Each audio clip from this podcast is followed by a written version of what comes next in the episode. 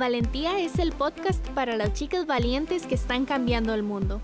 Este es un contenido producido por nosotras Women Connecting, fábrica de historias en alianza con UNICEF Costa Rica.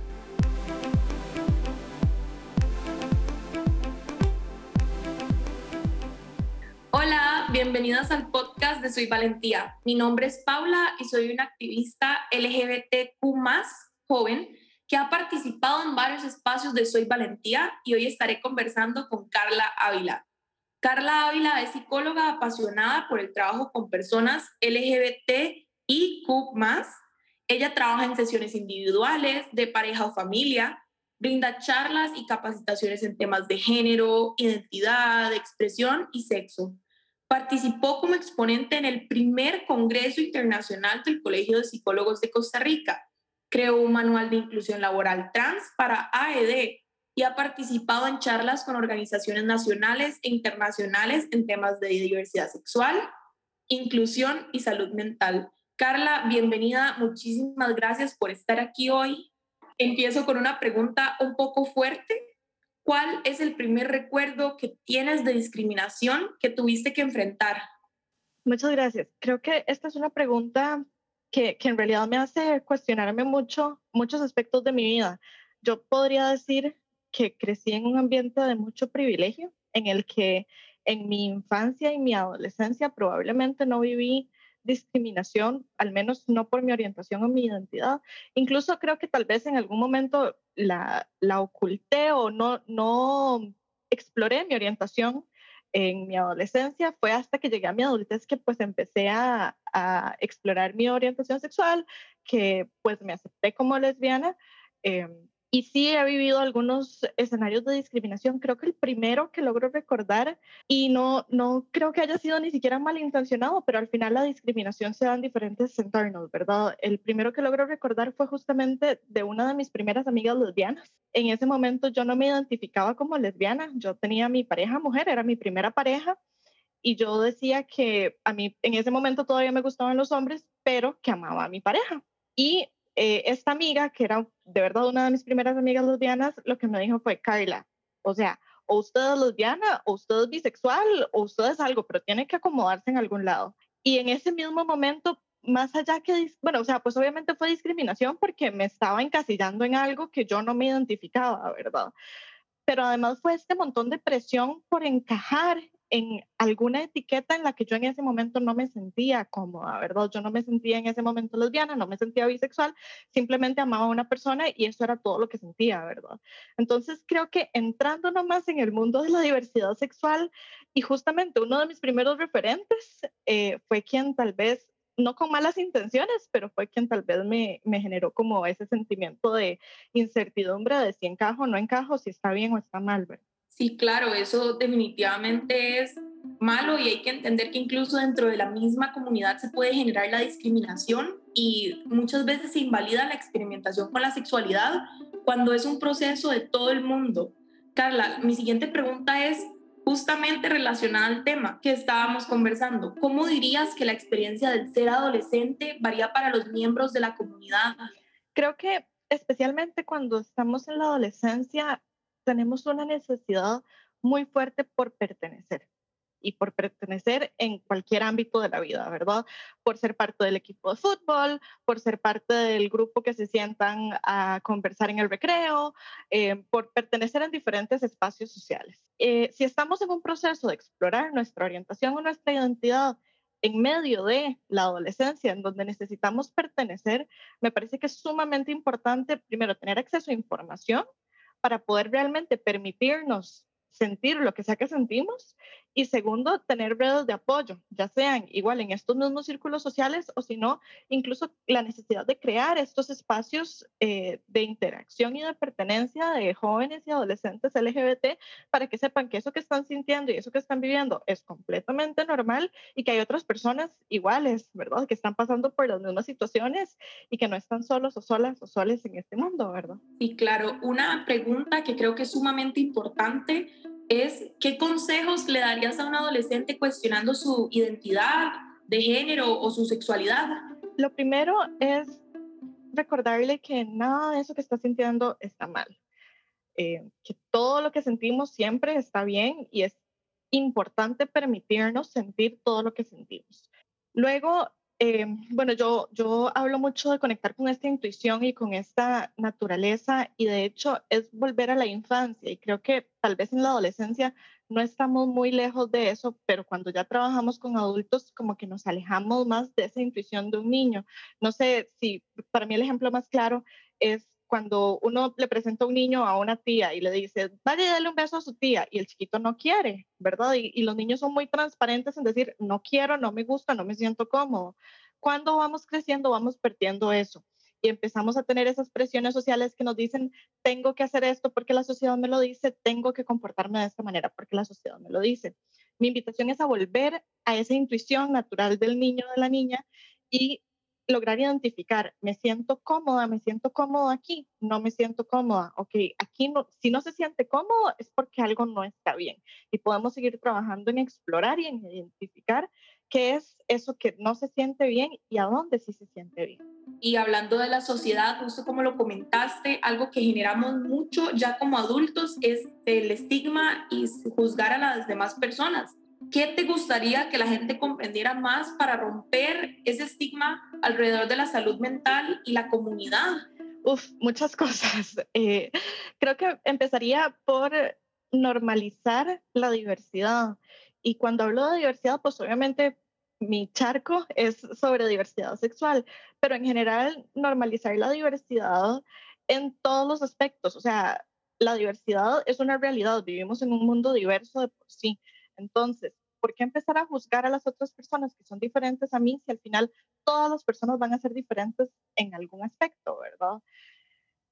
Ahora, si hablamos específicamente de la comunidad LGBT, la discriminación se da porque hay un machismo muy fuerte en nuestra sociedad, ¿verdad? Entonces, el romper con este machismo, romper con todos los prejuicios, y no es algo fácil, no es algo que se logre de un día a otro. Y si lo juntamos con la salud mental, vamos a ver que hay varias vertientes. Cuando hablamos de salud mental y personas LGBT, vamos a ver, bueno, como hablábamos de discriminación, vamos a hablar mucho de bullying también, que de hecho, bueno, justamente, no sé cuándo va a salir esto, pero el, eh, esta semana, el 14 de abril, si no me equivoco, es el Day of Pink, que es el día en contra de la discriminación para personas LGBT. Entonces, si estamos hablando de salud mental y estamos hablando de eh, diversidades sexuales, pues es importante evitar el bullying y la discriminación porque eso va a tener un impacto directo en el bienestar y en la salud mental de las personas.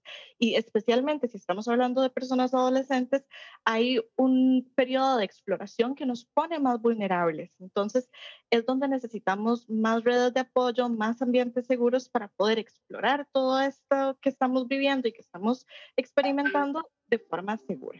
Correcto, eso que dijiste es súper importante. Y Carla, otra vez yendo a una pregunta más personal, desde tu punto de vista como psicóloga y lesbiana, ¿por qué surge la necesidad de salir del closet y qué medidas preventivas debemos de tomar en cuenta al hacerlo para estar seguros y hacerlo en el momento indicado? Para ser honesta, para mí en un mundo ideal no debería existir la necesidad de salir del closet creo que podríamos presentarnos en un mundo sin que nos juzguen por quiénes somos, sin que se suponga nada de nosotros y eh, no haya necesidad de salir del closet, que yo no tenga necesidad de decirle a nadie que soy lesbiana, sino simplemente de decir amo a alguna persona. Pero también en este momento de la historia y en este contexto en el que estamos, lo que no se nombra no existe. Y si necesitamos respeto e igualdad de derechos para las minorías, que en este caso son las minorías de eh, la diversidad sexual en general, pues es importante nombrarlo.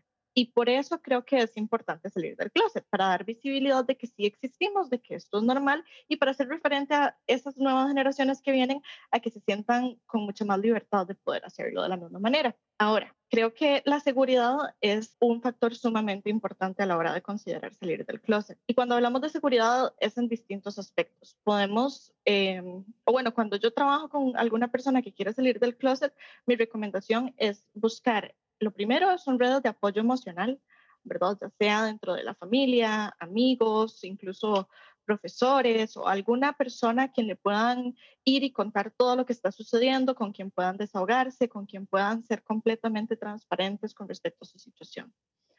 Lo segundo es que si son personas que dependen económicamente de eh, la persona a quien le van a comunicar su orientación o identidad, eh, garantizar ese sustento económico, ya sea si pueden tener algún tipo de fondo de ahorros o si tienen alguna segunda persona que pueda eh, sustentar la parte económica por algún tiempo mientras suceda alguna crisis, eso es muy importante. Y tercero, pero no menos importante, es la seguridad física. Si ustedes creen que van a estar en una posición de vulnerabilidad física en donde pueden ser agredidos o agredidas por salir del closet, lo primordial es el bienestar y la seguridad. En otro momento se van a poder tener esas conversaciones, pero no pongan en riesgo su seguridad únicamente por comunicar algo a una persona que puede reaccionar de forma violenta. Muchas veces el rechazo no es tanto en la parte económica, sino el rechazo se puede generar incluso en las redes de apoyo que nosotros pensábamos que teníamos. Entonces, Carla, la pregunta es que después de sufrir un rechazo en nuestro grupo de amigues, familiares, eh, compañeras y compañeros de trabajo, etcétera, podemos llegar a internalizar el odio y, y convertirlo en conductas autodestructivas. ¿Cómo podemos identificar el odio internalizado y qué podemos hacer cuando seamos conscientes de ello? Claro, cuando una conducta em, ha sido internalizada, a veces es difícil identificarla. Entonces, en esos casos en los que todavía no hemos podido identificarla, mi primera recomendación es escuchar a estas personas que nos rodean. Generalmente nos dan alguna señal de que algo no está bien, de que algo cambió, de que deberíamos prestarle atención a algo. Si ya logramos identificarlo, eh, pues sería muy importante trabajar esa, esa conducta, ¿verdad? Que hemos internalizado. ¿Cómo se puede trabajar? Pues obviamente mi recomendación sería trabajarlo en terapia, si tienen acceso a terapia, pero si no lo tienen, también generar rutinas de autocuidado, en donde yo conscientemente eh, me, me, invite a mí misma a, realizar actividades que me van a generar bienestar, que me van a generar eh, placer, que me van a generar sentirme bien de alguna manera. Eh, también de repente darnos cuenta que estamos, que, que tenemos internalizado desde hace mucho tiempo una conducta eh, autodestructiva puede ser un sentimiento muy fuerte. Entonces también no dejarnos abrumar por todo eso que estamos eh, descubriendo de repente, sino tomarlo paso a paso, ¿verdad? Una acción a la vez si de repente me di cuenta que tengo muchas conductas autodestructivas, intentar ir enfocando el autocuidado en una conducta a la vez, ir bajando ese nivel de intensidad eh, para bajar también la ansiedad que me va a generar y buscar nuevamente lo que se siente bien eh, para poder pues estar bien conmigo misma. Claro, Carla, muchísimas gracias por todo el espacio y tiempo que nos diste y nos estás dando todas las preguntas y las respuestas fueron sumamente maravillosas y de verdad siento que esto nos ayuda cada vez más a llegar a ese mundo ideal, como vos misma dijiste, donde no exista ese riesgo a la hora de salir del closet o confesar algo. Carla, y para finalizar, ¿cuáles serían los tips para cambiar el mundo que le darías a las mujeres jóvenes? Lo primero es que evitemos juzgar a las otras personas y que si tenemos alguna duda sobre alguna característica de la persona con quien estamos interactuando, preguntemos, pero que esa pregunta no sea ni con morbo ni con malas intenciones, sino que sea una pregunta honesta, una pregunta transparente por querer aprender y por querer conocer y conectar con esta persona con quien estamos interactuando. Y mi otra recomendación, y esta recomendación se la doy a todo el mundo porque creo que esto no puede afectarnos de ninguna manera y simplemente nos ayuda a tener un mundo mejor, es el uso de los pronombres. Cada vez que nos presentemos, presentémonos con nuestros pronombres. Es una práctica que no solo nos va a ayudar a comunicarnos mejor con quien estemos hablando, pero también va a normalizar el uso de pronombres para todas las personas trans y no binarias. Entonces, cuando ellas, ellos o ellas los utilicen, no van a ser señalados o señaladas o señaladas únicamente porque están usando los pronombres, porque si todas las personas los utilizamos, pues hacemos de esto una práctica común. Eso es sumamente importante y de nuevo, muchísimas gracias por acompañarnos hoy, Carla. Fue un gusto. Para finalizar, quiero rescatar la importancia de encontrar espacios de inclusión o redes de apoyo, justo como lo dijo Carla hoy, que nos permitan informarnos y sentirnos en un ambiente seguro, tales como grupos de apoyo, terapeutas, clubes, eh, inclusive podcasts como estos. Recuerden seguir a Soy Valentía en redes sociales y hasta el próximo episodio.